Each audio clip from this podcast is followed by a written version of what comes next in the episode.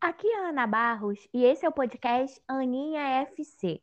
Hoje vamos falar sobre o Rio Open. Para falarmos sobre esse assunto, convidamos de novo a jornalista Sheila Oliveira, que no último podcast, o segundo dessa segunda temporada, bateu o recorde. E eu queria muito agradecer tanto a Sheiloca pela como pelos ouvintes terem dado essa audiência para o nosso podcast. Olá, Sheiloca. Oi, Ana, tudo bom? Só vou te corrigir que você falou Sheila Oliveira, é Sheila Vieira. Mas... É Sheila Vieira. Desculpa, tô cansada de saber, lógico. Tem todo o dever de me corrigir, claro, Sheila Vieira. Tranquilo, tranquilo. Mais um prazer estar aqui de volta. É... Vamos falar de tênis de novo. Vamos, claro. É um assunto que eu adoro e que você também adora, né, Sheila? Opa, com certeza. Eu trabalho com tênis já há 12 anos e sempre fico muito feliz de poder falar desse esporte. Sheiloca, o que é o Rio Open? Explica pra gente. É, o Rio Open é o único torneio ATP que existe no Brasil atualmente. Ele é da categoria ATP 500. É, o tênis, a maior categoria do tênis são os Grand Slam, né, como o Australian Open, que terminou hoje. Depois tem os Masters 1000, né, que dão mil pontos para o campeão, e depois o ATP 500, que ainda também é uma série muito forte, que os principais tenistas do circuito disputam. Ele é o único ATP 500 da, da América do Sul e, consequentemente, o maior torneio da América do Sul e ele faz parte de uma gira sul-americana de saibro, que existe depois do Australian Open e antes do torneio de Indian Wells, que é o Masters 1000 que acontece em março. Então, essa é meio que uma explicação do que é o Rio Open. Não, uma explicação maravilhosa. Eu já fui várias vezes, eu amo esse torneio. Inclusive, já fui a duas finais, graças a você. Você uhum. sempre trabalhou né, no evento. Eu amo. Quais os tenistas que já participaram vão participar agora em 2022? Assim, os tenistas de maior projeção. Claro. É, bom, o maior nome com certeza é o Rafael Nadal, né, que ganhou o seu 21º Grand Slam hoje, inclusive. É, ele participou das três primeiras edições do torneio e ele ganhou a primeira, então com certeza o grande nome, né, atraía um público muito grande. É, o Davi Ferrer também, que foi um dos grandes tenistas aí da década passada, ele também disputou algumas edições e ganhou uma delas é, o Tsonga, que enfim é muito conhecido também, o John Isner, é, o Marin Cilic, que também é campeão de Grand Slam, todos esses já jogaram o Rio Open. E dessa vez é, o torneio vai ter dois tenistas do top 10, o italiano Matteo Berrettini e o norueguês Casper Ruud. O Casper Ruud já jogou o torneio algumas vezes, mas o Berrettini vai ser a estreia. O Berrettini foi semifinalista do Australian Open, perdeu para o Nadal. É, e também vai ter o Dominic Thiem, que, enfim, já foi número 3 do mundo, é campeão de Grand Slam também. Ele sempre joga o Rio Open, ele gosta muito de Saibro, é, ele já ganhou o torneio também. Então, esses são os principais nomes, mas também vai ter o Carlos Alcaraz, que é a grande revelação do tênis dos últimos anos. Ele é meio que o pupilo do Nadal, assim. Obviamente, o jogo é bem diferente, mas é alguém que a gente vê no futuro podendo ser top 10 ou top 5, ou talvez ganhar um Grand Slam. Tem o Carreño Busta também, que foi medalhista de bronze em Tóquio, ganhando do Djokovic. E tem a grande, a grande expectativa se o Juan Martí Del Potro vai disputar o Rio Open. Ele quer é, vir para os torneios da América do Sul. Ele está muito afim, mas ele precisa se recuperar totalmente do joelho dele. Tem uma lesão seríssima.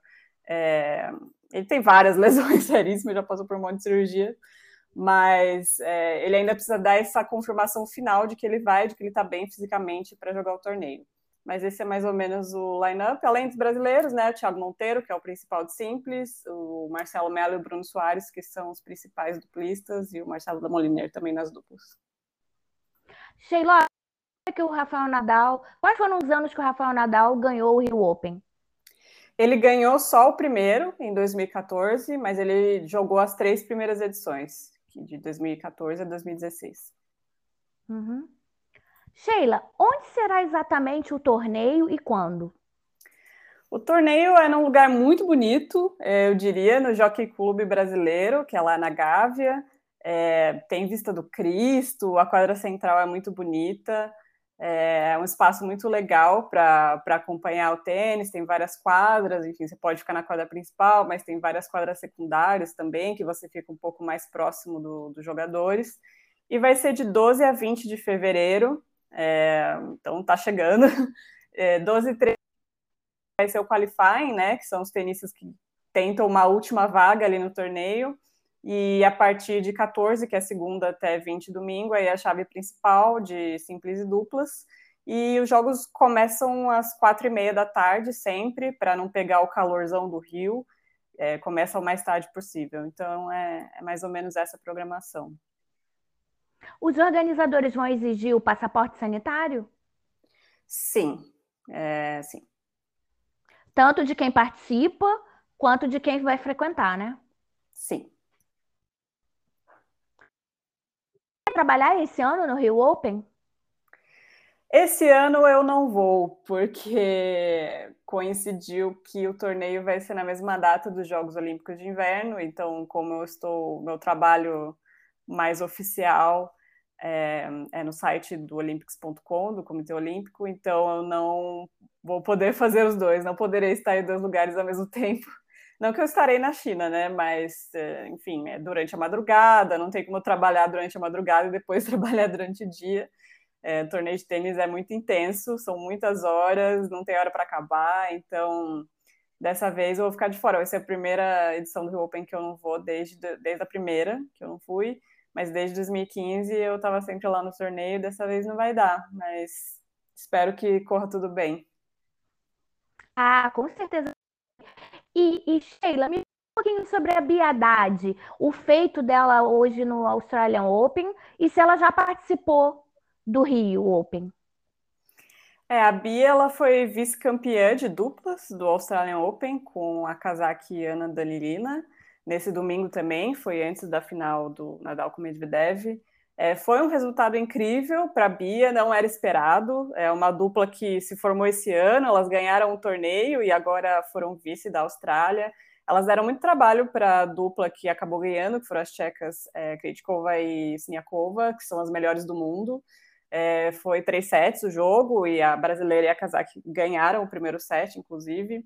É, foi um feito incrível, porque a Bia foi apenas a terceira mulher do Brasil a fazer uma final de Grand Slam. A primeira, obviamente, é Marista Bueno, que ganhou 19. E também tivemos a Cláudia Monteiro, que nos anos 80 fez uma final de duplas mistas. É, mas a Bia foi a, a, só a terceira brasileira a fazer isso, então realmente incrível.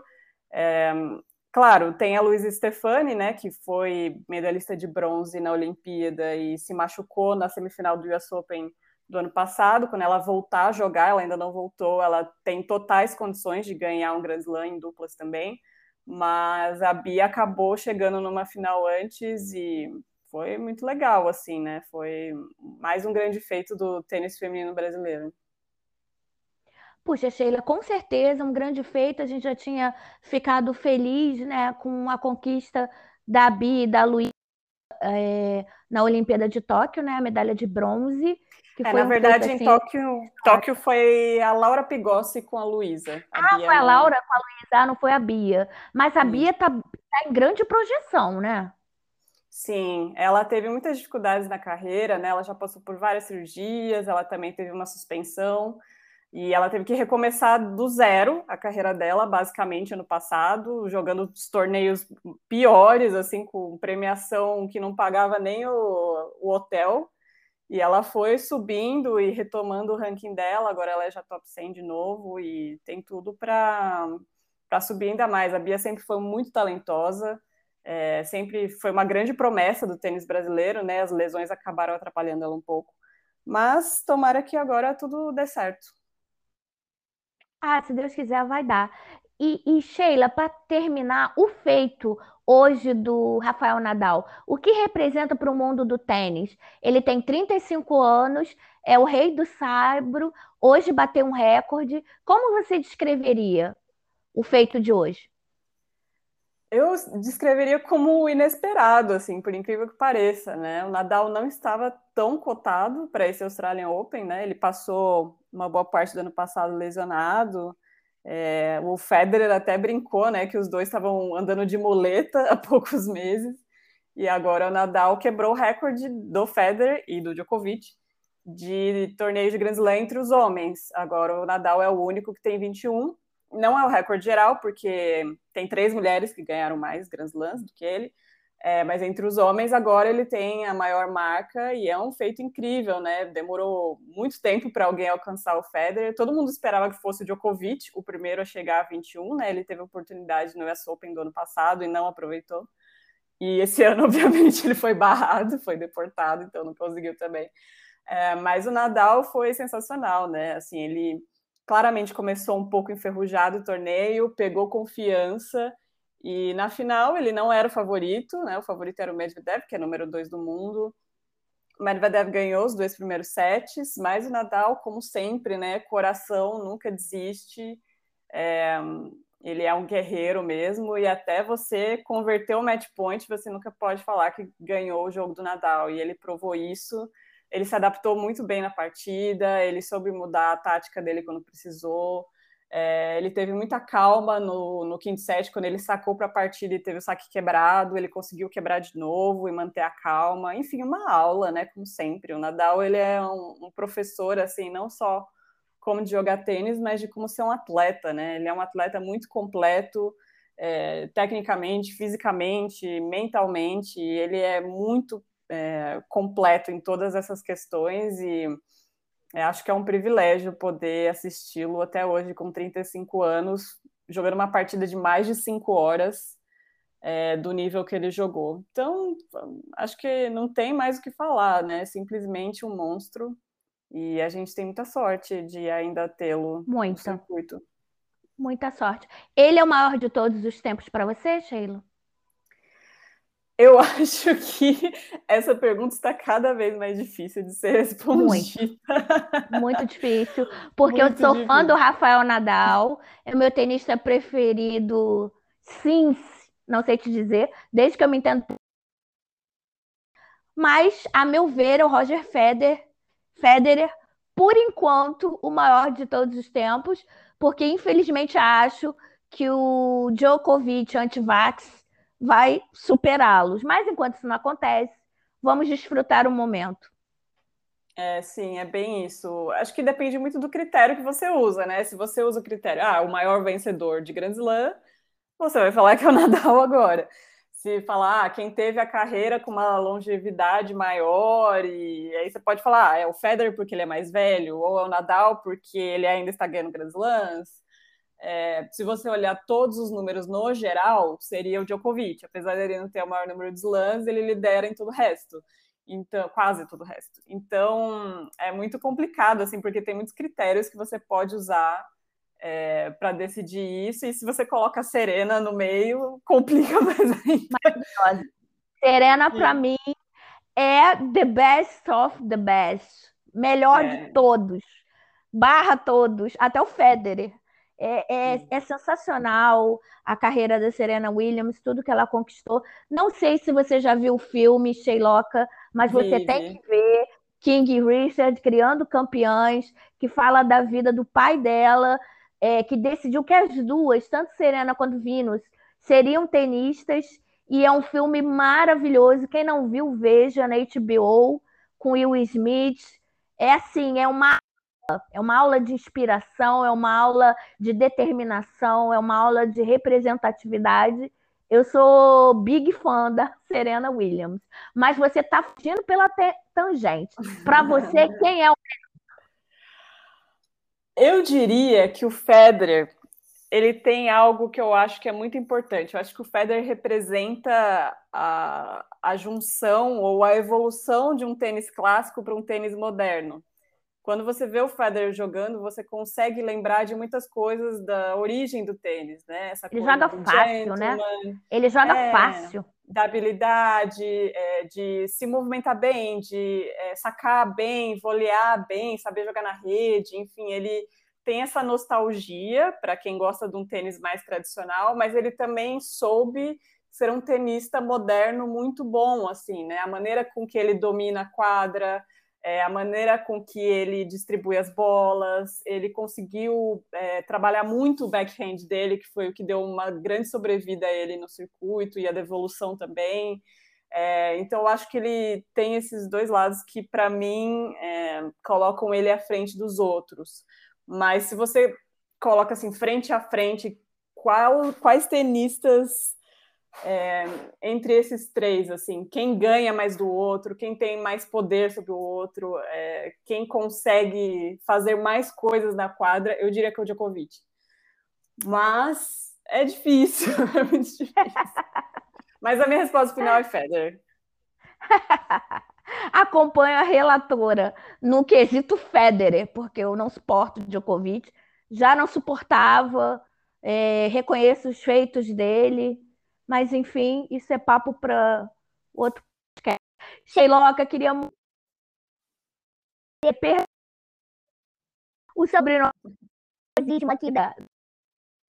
É, eu adoro conversar com você. Você, além de conhecer muito de jornalismo esportivo, tênis, você torna tudo mais simples. Você consegue simplificar um esporte que pode ser difícil para o telespectador, para quem acompanha, você consegue destrinchar de uma maneira que fica tudo simples. A meu ver, é a Federer do, dos comentários tênis, tá? Ah, o Fernando Meligeni que me perdoe. O Fernando Meligeni que me perdoe. Mas para mim, sobre comentário, sobre é, a respeito de comentarista de tênis, você é a Federer. Queria muito te agradecer e até o próximo podcast. Obrigada, Ana. Foi um prazer mais uma vez participar. Não sou o Federer, com certeza, dos comentários de tênis.